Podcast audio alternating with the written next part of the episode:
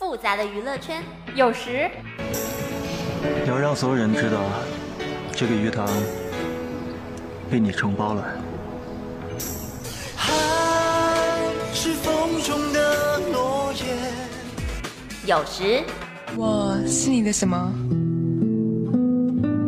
你是我优乐美啊，啊，原来我是奶茶啊。这样我就可以把你捧在手心了。有时오빠 하지마 사랑해 有时 도민준 씨, 도민준 씨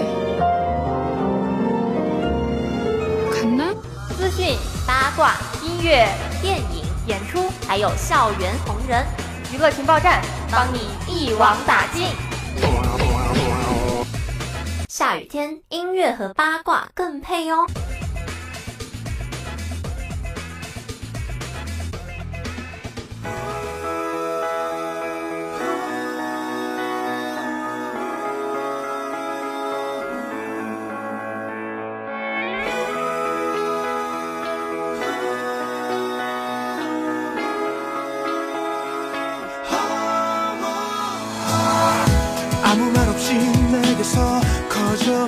报站，给你想要的。听众朋友们，大家下午好，欢迎在每双周五的下午收听我们的娱乐情报站，我是 Olivia。我是宗璇。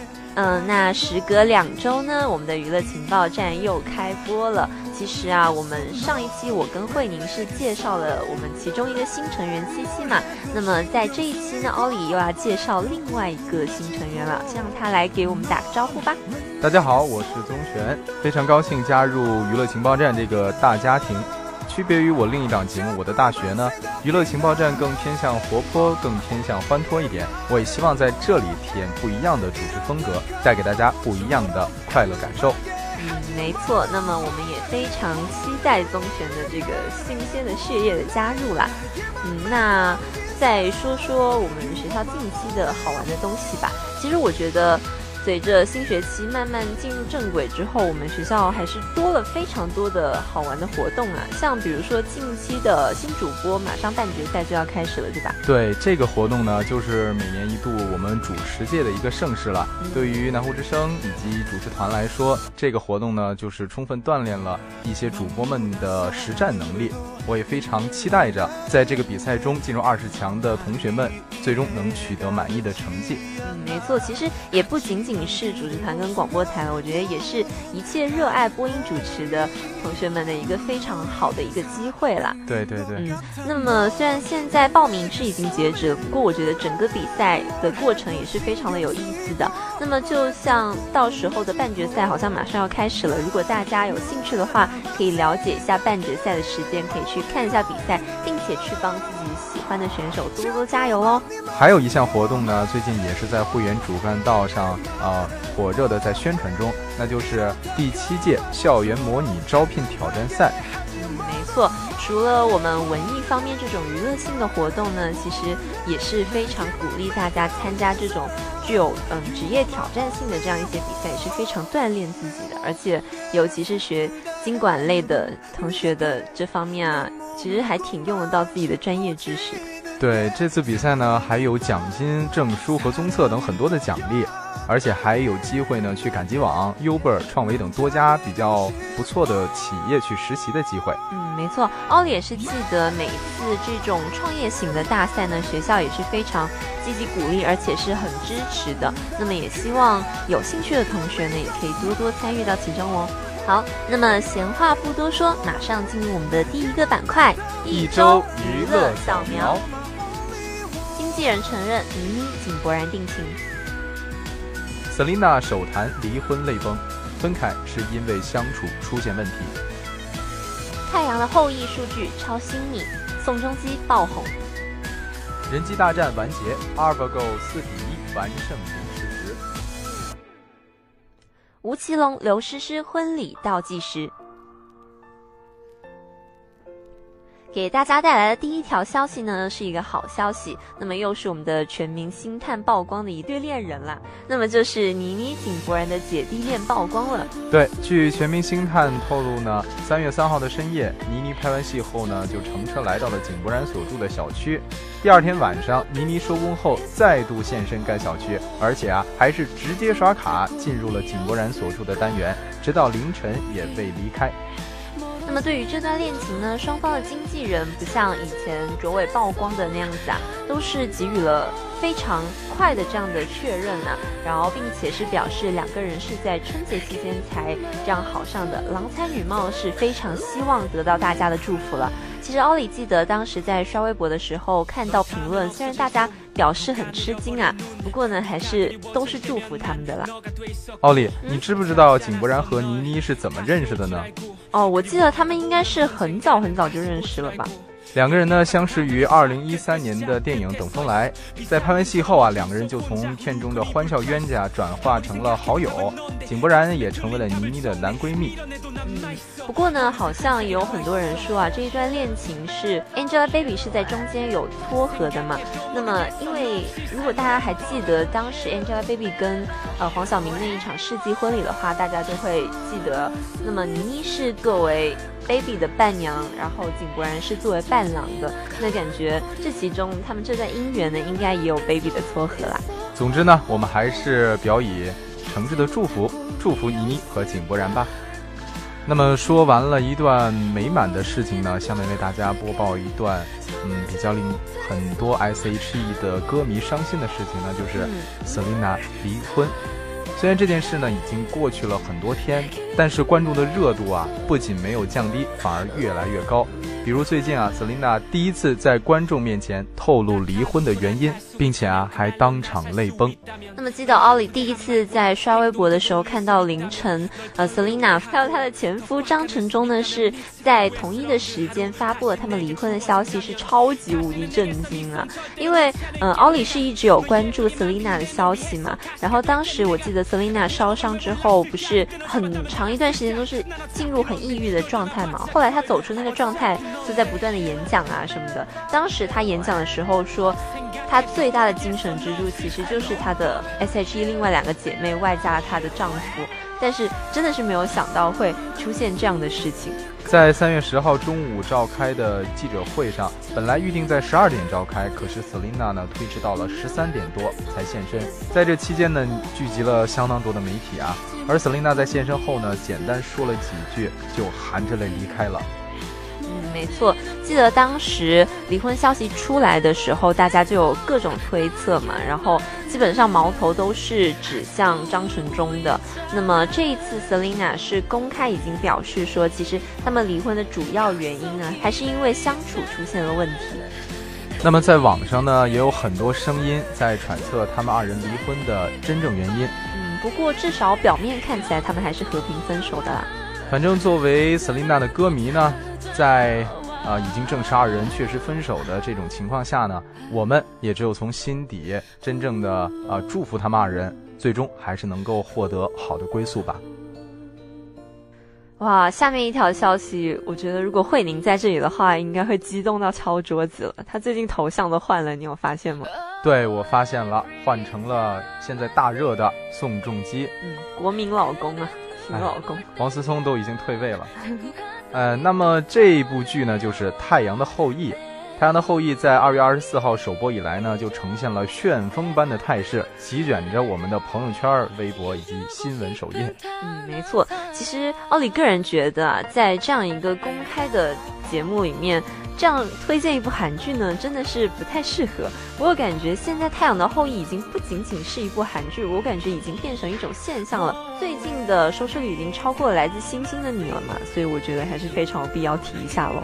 对啊，《星星的你》呢让金秀贤一炮而红，而《太阳的后裔》让宋仲基一夜爆火。然后对于已经比较红的宋慧乔来说呢，也巩固了她的人气。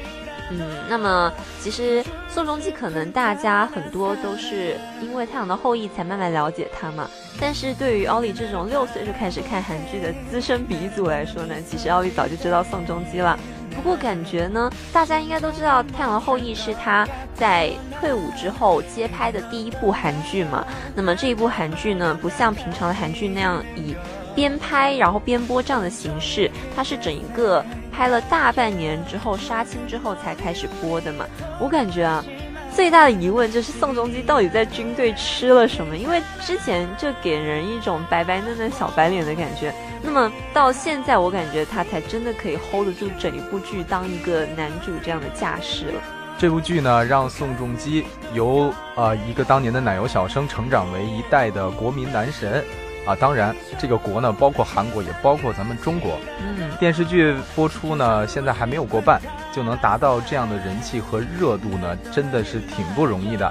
但是对于未来热度的持续呢，啊，我觉得就明星而言，一方面需要靠他的地面活动保持人气，宋仲基现在在韩国国内呃一些节目里呢会成为一大热点，但另一方面，持续火热和走高还是需要用作品说话。在剧作偶像竞争激烈的当下呢，只有好的作品才是保持高热度的王道。嗯，没错。那么，希望大家也可以一边期待着《太阳的后裔》这样精彩的更新呢，也可以期待我们新的国民老公在今后会有更加精彩的作品吧。那么下面呢，就进入到了一个我非常兴奋的话题领域了，那就是人机大战终于完结了，AlphaGo 呢四比一战胜李世石。谷歌围棋人工智能 AlphaGo 呢，在十五号与韩国棋手李世石进行的最后一轮较量中，AlphaGo 呢最终还是获得了当场比赛的胜利，最终让双方的总比分定格在了四比一。那么说起人机大战呢，最早应该是要追溯到一九九七年震惊世界的人工智能深蓝战胜了国际象棋王者卡斯帕罗夫。其实呢，感觉以前说到围棋、象棋啊，大家应该就会觉得只是一个领域所关注的问题嘛。不过大家是万万没有想到啊，这一次的人机大战呢，基本上是吸引了全世界人的目光。我觉得已经可以这么说了。对，已经是嗯，朋友圈也是被刷爆了。对，真的是不分年龄、不分国界啊，全世界都在讨论着这一问题。我觉得是因为这个问题，它折射出了一种更加深的忧虑，那就是。人工智能和人类究竟在未来会以怎样的关系共同存在在啊这个地球上？嗯，不过感觉好像这也是这是因为是谷歌研发的一个人工智能的机器人嘛，所以感觉大家对这个比赛的结果还是有一些争议的啦。对，就是特别是激动人心的那一场，就是第三场嘛，在李世石零比二告负的这种状态下，AlphaGo 如果他在第三场，呃，输给李世石了，那么这样的一个结果留给人们的就是更加意味深长的一种担忧了。不过也有另外一方的网友，其实也是奥利的观点啊。我觉得是比较积极的一点观点，就是说，毕竟这个人工智能机器人是谷歌研发出来，并且之前进行了很大噱头的这样的宣传嘛。那如果在第一轮、第二轮，然后就让李世石这样赢了，然后人工智能机器人败了的话，那这样感觉就白宣传了嘛，对吧？哦，这种观点我还是第一次听到。对嗯，但是呢，我觉得无论是怎样的一种观点啊，这件事情呢，就是呃，引发了大家对于啊我们将来如何去更好的利用人工智能的一种思考。我觉得这就是这件事情它的积极意义。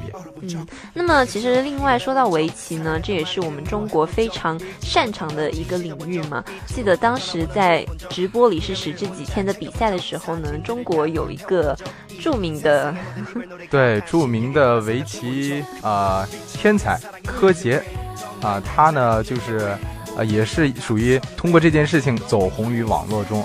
对啊，以前一直都以为他是叶良辰那类的人物，然后结果搜了一下，发现他完全世界排名就是还是在第一位的。对，他说他八比二碾压李世石。那么也非常期待，如果今后有机会的话，他也可以来一场人机对决喽。但是呃，柯洁呢，在第一场呃李世石输了之后，他曾扬言说李世石输了，但是呃阿尔法狗战胜不了我。不过在之后的呃几场中呢，他就又发微博表示，他还是不准备跟阿尔法狗进行正面的对决了。欧丽，欧丽，你知道为什么吗？嗯，为什么？啊这个原因就在于柯洁他觉得呀，就有一种声音在说，他觉得 AlphaGo 可能会呃记录他的围棋的路数，所以他要保存实力，以期哦再战。松雪啊，如果你了解我的话呢，应该就会知道，其实我在娱乐圈呢，真的没有嫌弃过什么人。不过我唯一嫌弃的就是黄晓明了。所以当时他们他跟 Angelababy 那个世纪婚礼，我是真的非常的嫌弃。不过下面这一对我还蛮喜欢的。啊、那下面这一对呢，就是啊、小虎队中的霹雳虎吴奇隆以及刘诗诗即将要举行婚礼了。呃，那其实如果了解这一对的话呢，可以知道他们一般的形式都是比较低调的。不过这一次呢，随着婚礼倒计时只剩下两天呢，各种婚礼的细节也是慢慢曝光了。呃，那么包括吴奇隆是本来以著名的抠门著称的嘛，那么这一次竟然送给刘诗诗两亿的彩礼呀、包括各种婚礼的细节也是完全不惜金钱的代价的，我感觉。对啊，比如说这个婚礼的地点就定在了巴厘岛，而且主题是梦幻海岛世纪婚礼，哎，又一个世纪婚礼啊！它的仪式全程呢还是在酒店户外的大草地上。据悉啊，吴奇隆为了邀请百位观礼亲友到场，承包了上百万的机票和酒店费用啊。嗯，那么如果了解吴奇隆跟刘诗诗的话呢，应该知道啊、那么他们这一对情侣最被大家所谈起的，基本上就是他们两个十七岁的年龄差嘛。那么据说吴奇隆这一次还是二婚，可见对刘诗诗更加是宠爱有加了。哦，原来吴奇隆是二婚啊！嗯啊，我还是刚刚知道。呃，那我就来再介绍一下刘诗诗这次的伴娘吧。对。呃，刘诗诗的伴娘呢是由演员刘心悠来担任的。说起这个名字呢，大家可能不是太熟悉，但是这位演员呢，在《步步惊心》中饰演的就是刘诗诗所扮演角色的姐姐。嗯，那么众所周知呢，就是呃，刘诗诗跟吴奇隆也是因为《步步惊心》这一部电视剧所结缘的嘛。然后当时他们就有说，如果证婚人可以让那个皇上去当的话，那就太完美了。嗯，那我们一起期待到时候婚礼的直播吧。下面就进入我们的第二个板块——深度娱乐解析。哎，奥利啊，嗯我考你一道题吧。啊，你知道为什么树塔动作那么慢，车却开得那么快吗？呃，为什么呢？因为他一脚油门下去，很久才能松开。啊，对，看到这个笑话的时候，当时我也是笑到不能自已。啊、但是哦，呢，但是嗯你有看过就是微博上面有一个揭秘，就是揭秘他为什么真的要开那么快吗？不知道因为他坐不了地铁，就是我不知道你有没有看啊，就是开头的时候有各种动物下地铁嘛，然后其实有一个小细节，就是树塔正准备下地铁的时候，那个门就已经关了，然后他就他就被关在里面，所以他坐不了地铁，就只能开车啦。哦，这样啊。嗯，好，那么其实大家听到这个经典的梗啊，好像最近其实我认识七八个朋友就已经把头像换成这个可爱的树塔了。然后大家就应该知道我们今天讲的主题大概是什么了。那就是《疯狂动物城》。《疯狂动物城》的狂赚票房与好评啊，迪士尼也打造了这样一部非常精彩的动画电影，并且啊，已经大幅度领先票房的第二名《叶问三》了。呃，那么其实了解奥利的朋友都会知道，奥利看一部电影最主要的依据，其实超过这个东西，相信超过相信自己了，那么就是豆瓣的评分了。记得奥利以前跟大家推荐的每一部电影，基本上都是因为豆瓣的评分很高。那么这一次《疯狂动物城》呢，也不出所料了，它的豆瓣评分是已经达到了九点四分，哇，那已经超过《泰坦尼克号》了耶！对啊，在之前一段时间还曾达到过九点五呢。哇，那其实也是票房跟好评的双丰收嘛，对吧？那其实老李当时在微博上面看到大部分对《疯狂动物城》的评价，也就是说，大家是真的很佩服这个迪士尼的电影公司啊。这一部《疯狂动物城》呢，也是他们历时多年所制作的一部电影，那么也是超能陆战队以及《冰雪奇缘》的原班人马打造的啦。这部电影呢，是完全讲述的是动物们啊、演绎的一个属于动画电影。呃，在电影市场呢，其实也不是一件新鲜的事情了。而且呢，动物电影啊，在前几年通过迪士尼啊、皮克斯啊，很多都已经成为了经典。但是这个故事里呢，有大象、小老鼠、兔子警察、啊、狐狸尼克，呆萌的树塔等动物的这个疯狂动物城呢，在描述动物们的故事之外，还有一点就是折射着人类社会的种种现象。刚看到这部电影，像类似海报啊什么的，大家可能以为就是一部很单纯的给儿童看的这样一部电影啊。结果呢，真正进入到电影院里面的时候呢，才会知道其实里面牵扯了很多，比如说人性啊，比如说种族啊，然后还有各种的政治性的问题。那么呢，我先为大家介绍一下这部电影。《疯狂动物城》呢的故事本身其实很简单，一只来自小城市的兔子姑娘啊，为了童年的警察梦想，来到了象征自由、和平、融合的苏托皮亚开启了寻梦之旅。而这个名字啊，Zootopia 其实也是意味深长，因为它是取自于乌托邦的英文单词，所以呢，整部影片其实就是通过一些可爱的动物去隐喻啊一段动物中的乌托邦故事。嗯，没错。呃，看了这部电影，大家就会知道它好就好在，我觉得最主要的一点，就是非常的注重各种的细节啊，从非常多的细节都能体现这个乌托邦的这样一个理想的动物的成是。像比如说，所有的动物都生活在一起。那么，我记得当时中间有个场景，比如说长颈鹿要喝东西的话，他们还专门准备了一个那个饮料的传递的那个管嘛，让很长的长颈鹿不需要弯脖子就可以拿到那个，呃。那个杯子嘛，然后包括像那为什么树塔出不了那个地铁呢？也是因为它太慢了嘛。那其实当时，嗯，说明大家对那个地铁也是印象非常深刻的，因为记得，比如说像小的花栗鼠啊，就有专门小的那种尺寸的门给他们出嘛，所以感觉还是不是人性化，而是动物性化了。但是影片呢，在着重描写动物的一些特性之时呢，也确实影射了一些人类社会关系，比如说块头大。啊，身形非常健硕的这个牛局长，警察局的牛局长就比较看不起兔子朱迪。身体小、力量弱的兔子被认为不适合当警察，即使上任呢，也得不到领导的重用。就是这些无处不在的细节啊，就是影射着人类现实生活中存在的一些种族偏见啊、女性偏偏见啊。啊，当然也有人类本身对动物的偏见。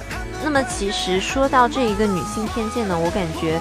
它其实电影里面体体现的还是蛮全面的。我觉得一方面可以体现在朱迪身上，就是起着非常积极的作用嘛，想要证明女性的这样一种能力跟力量在里面。那么另一方面呢，我觉得也可以说到，就是杨副市长这一方面，就是因为长期受到歧视，感觉就有种心理扭曲了，那么才造成最后的悲剧嘛。所以我感觉这是一个人类社会非常鲜明，而且又很形象又很浅显的这样一个体现了。就这部片子呢，它在给大家带来比较欢乐啊、比较开心的这样一种氛围之下呢，也确实留有一些让人反思、啊让人给予讽刺的一些画面。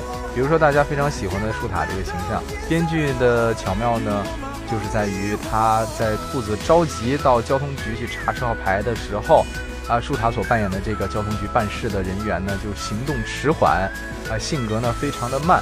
这个桥段呢，其实也是在暗喻我们生活中一些拖沓的行政流程，让人苦笑的同时呢，也确实给予着讽刺。嗯，没错。所以我觉得这样，当然，当然，我们当时看的时候，说不定是没有想到这么深的一个层面了。不过现在看了这么多的网上的分析之后，我更觉得这是一部非常成功的电影了。因为，呃，就是因为这样，它才适合各个年龄段嘛。那么小孩子看呢，可以看到。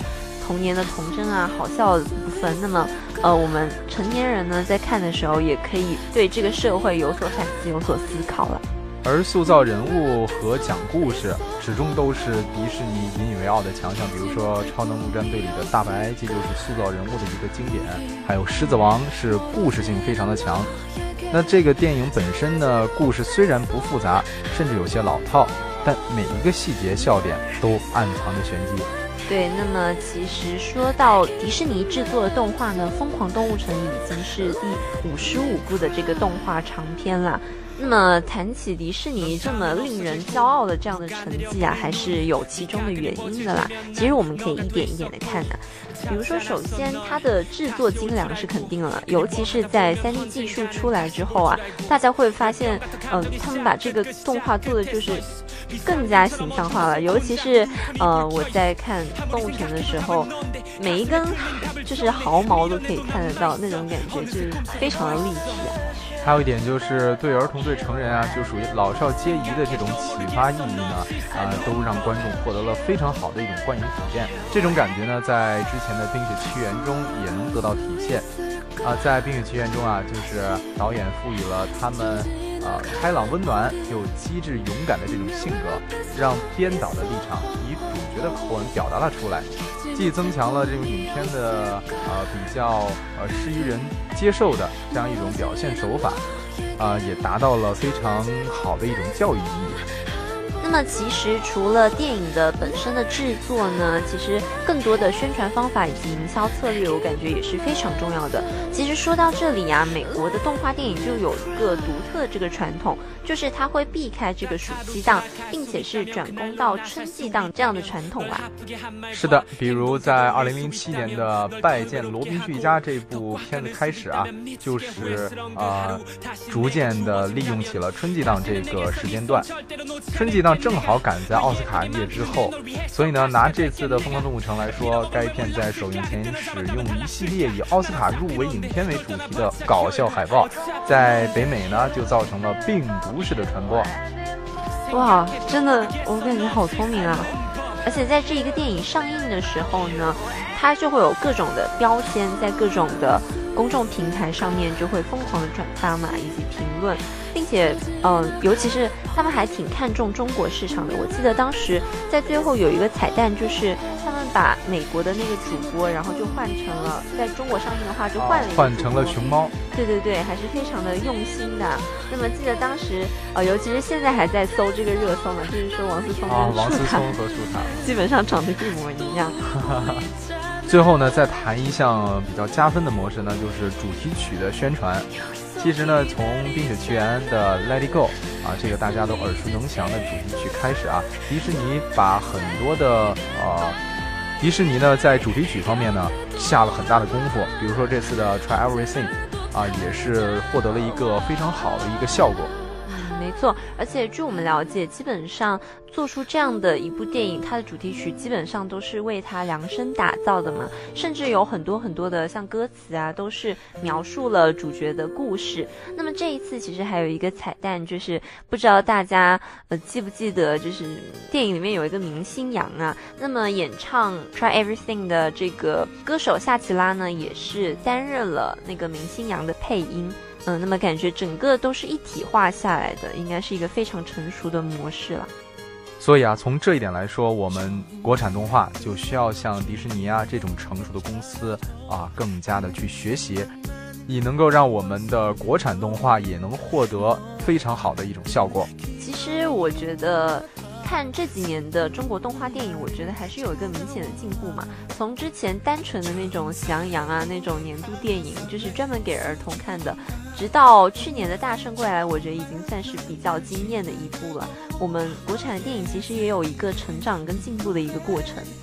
啊，还比如说去年的一部《捉妖记》，它是将动画和真人相结合。